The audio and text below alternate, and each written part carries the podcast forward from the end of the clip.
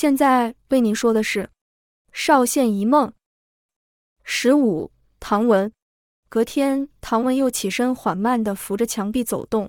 他想尽快恢复，或者至少也要让自己忍受得住这样的疼痛，不然这些日子以来已经耽得太久了。尤其昨日被算命仙那一下，让他觉得这样下去不是办法。唐文在房里走了一圈后，却不自觉地在窗边停了下来，忍不住探头。算命仙依旧躺在那里，两人四目相对。算命仙缓缓说道：“你来了。”唐文叹了一口气：“今天不算命啊。”算命仙望向天空：“不算命，今天听我说我的命吧。”唐文感到意外，不知可否。算命仙也似乎不太在意，悠悠说起小时候一直被算命这事深深吸引，总想学人家参透天机，铁口直断。可惜，就算对遇过的几个算命仙死缠烂打，就是不得其门而入。只好自己找书。几年后，总算在一本拜官野史里看到一句：“古往今来，皆为上天有好生之德，故救死复生，积累善行，此生福报不断。若能上达天听，必得天助，趋吉避凶，慎而预知先机。”算命先苦笑起来。从那开始，他就不断做着自己认为是救死复生的事：折翼的鸟、断腿的狗、被丢弃的幼猫等等。给人算命时，似乎也有准了一些。只是觉得还是不够，便到处游历，想再多积累善行。直到那天来到沈县，看见小巷里有个快病死的小孩，面色蜡黄、奄奄一息的样子，他这才突然想到：是啊，若能救人一命，是多大的善行啊！肯定能让自己算得更准，一窥天机。算命先说到这里时，深吸了一口气，过了一会，才继续说道：后来果真救活了那小孩，我也渐渐地感到如有神助般。在算命时，眼前总有一些浮光掠影一闪而过，有过去，有未来，也有好的和不好的。我总是如实禀告，虽然人们的反应有时非我所想的那样，然而我沉浸其中。对于能够窥见未来这事无法自拔外，一方面也是因为积攒了不少钱财。那时我已经在京城小有名气了，甚至开始出入豪门贵族之家，被奉为座上宾。但当我看得越来越清楚，能够说得越来越多时，身子却开始越来越不对劲了。唐文听到这，不由自主地看了算命仙身上的脓疮。算命仙点点头，一开始还能用衣服遮挡，到后来连脸上都是，而且越来越严重。我找了好些名医，花了好多时间，皆不见效，散尽钱财外，那些达官贵人们见了我这副模样就跑，生怕染上奇怪的病。我也因为不想再回到街头摆摊算命，无以为继，便沦为乞丐，只想默默等死。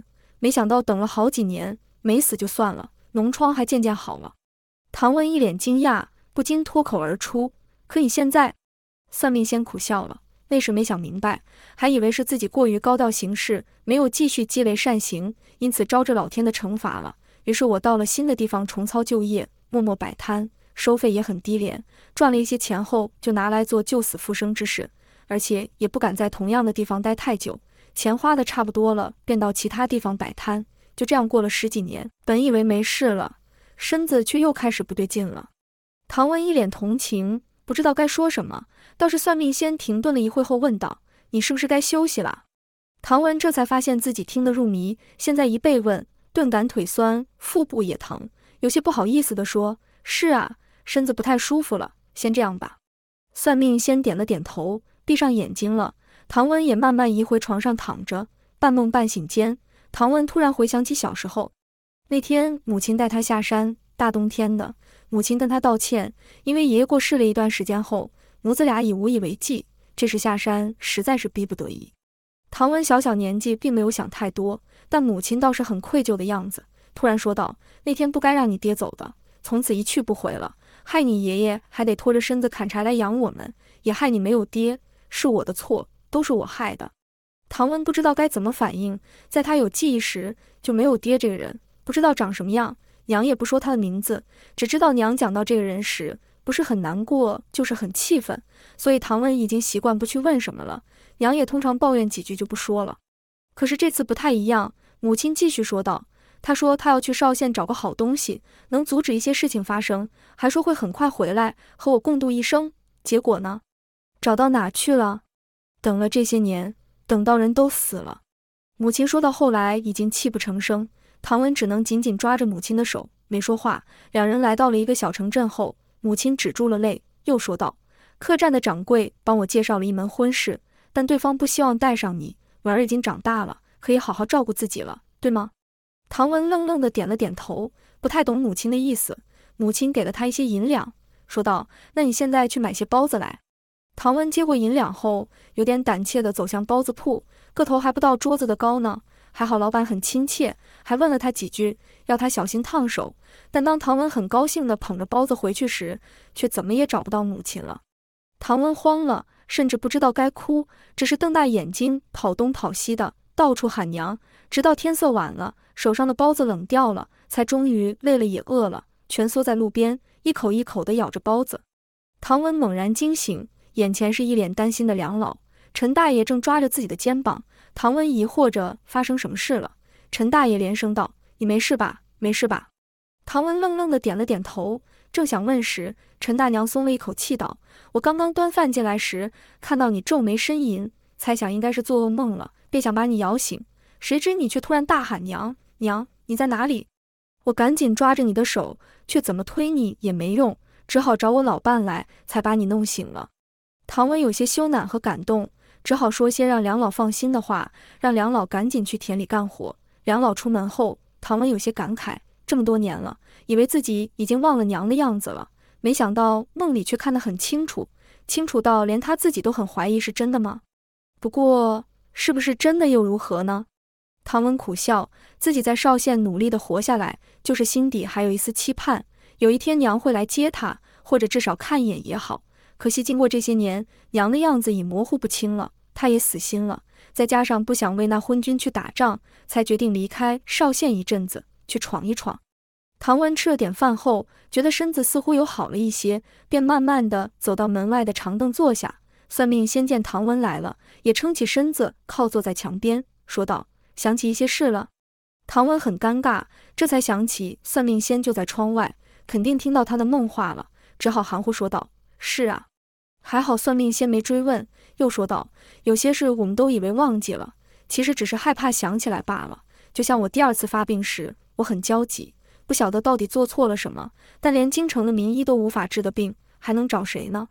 有天我看着越来越严重的脓疮，突然想起那个被我救活的小孩，其实我只是每天煎药给他喝而已，而且等他好了，我便离开了，却从没想过他是不是真能继续活下去，就像对待那些动物一样。”想想真是罪过。然而那时的我只想到要去找当时开药方的大夫，或许他能救我。于是我一边摆摊筹医药费，一边赶路时，却遇到一个很奇特的人。算命先缓缓说起，那人神色匆匆又心事重重的样子，走路一拐一拐地经过了他的摊子，过了不久，却又折返回来，说想算个命。他注意到那人脸上有个伤疤，但还是问了生辰八字。那人只说了靖丰元年，便突然打住不说了。一脸后悔，算命仙也愣住了。那时才靖风四年，而眼前这人少说也有二十岁了，怎么可能是靖风元年生的？然而闪现算命仙眼前的画面更是让他惊愕不已，因为他通常看到的是过去和未来发生的事，可这人让他看到的却是小时候到长大成人之间的事而已，没有以后了，太奇怪了。算命仙愧疚地说出了看到的事，没想到那人却瞪大眼睛，随即泫然欲滴，虽然努力克制。眼泪还是溃堤，结果在他的摊子前哭得稀里哗啦，一边口齿不清地说着：“是真的，太好了，是真的。”算命先见唐文一脸疑惑，点了点头。我当时也和你一样表情。那人哭完后也不管我懂不懂，一个劲地说着：“我看到了，没错，接下来的他就该是这个样子。”而且为了要让他的人生继续下去，他要去找小手镯挽回这一切。唐文听到小手镯是吓了一大跳。是巧合吗？不是同个东西吧？而且现在是靖风二十三年啊，隔这么久了，应该是凑巧吧？唐温便没再多想，继续听算命先说。算命先苦笑了一下，那人说完后就急急忙忙的走了。然而我却觉得是老天收回我的能力了。但我都已经这么低调了，还不断的做好事，还不够吗？我到底哪里做错了？我浑浑噩噩的在街头流浪了好几天，没想到那人又出现了。那人一脸愁容，问算命仙能否再帮他算命。算命仙本想拒绝，但那人不断拜托，他想知道自己后来会怎么样。算命仙想，好吧，就再试试吧。然而顶多只能看到那人在桌上放了一封信后出门了的画面而已。那人听了后垂头丧气了，喃喃说着：“看来那是最后的机会了。”过了一会，才缓缓说道：“我去到邵县，却不知该如何启齿，只好躲得远远的，看着他们。尤其看到那送我衣服的大爷，我犹豫了，因为我突然想起上次下山，发现自己造成了多少事情的发生，害了多少人了，甚至我自己。这次若再刻意为之，是否只是自以为的挽回，实际上是伤及更多的无辜？”算命先感到难过和惊讶，因为他竟然看不到这些，也突然发现，从没想过自己的泄露天机是否影响了很多人的命运，甚至改变了很多事，只是沉浸在预知先机的快感中，甚至沾沾自喜。那人叹了一口气，抱着头哽咽地说道：“说不定我现在回去也不对，哎，应该和他一样，别再下山的。可是现在我到底该怎么办啊？”算命仙还是听不懂那人在说什么。只能陪着难过，一边感叹自己的无知和渺小。这时，那人摇摇晃晃地离开了，嘴里不知道念着什么。算命先看着自己满身的脓疮，想着或许这就是老天给他的警告了吧。这样看来，不用去找那大夫了。况且，就算治好病了，又有何用呢？此生已泄露太多天机，老天不会再放过他了吧？算命先叹了一口气，于是我也不赶路了。决定找个长眠之地，后来在一个偏僻的山上找到了洞穴，便以野果为食，晨露为饮，打算再次等死。没想到也是等了好几年后，身子又好了。但这次我已决定在那里度过余生，不再算命。没想到几年后又发病了。唐文也很意外，连忙问道：“怎么会呢？咦，你不能算自己的命吗？”算命先苦笑着摇了摇头：“我试过了，没办法算自己的命，所以我也不懂。”老天到底要我怎样？我那时非常绝望，觉得干脆了结自己算了，便往一断崖处去。没想到看到一妇人站在那，正想往下跳。唐文瞪大眼睛，不知道该说什么。算命先深吸一口气后说道：“你是不是该休息了？”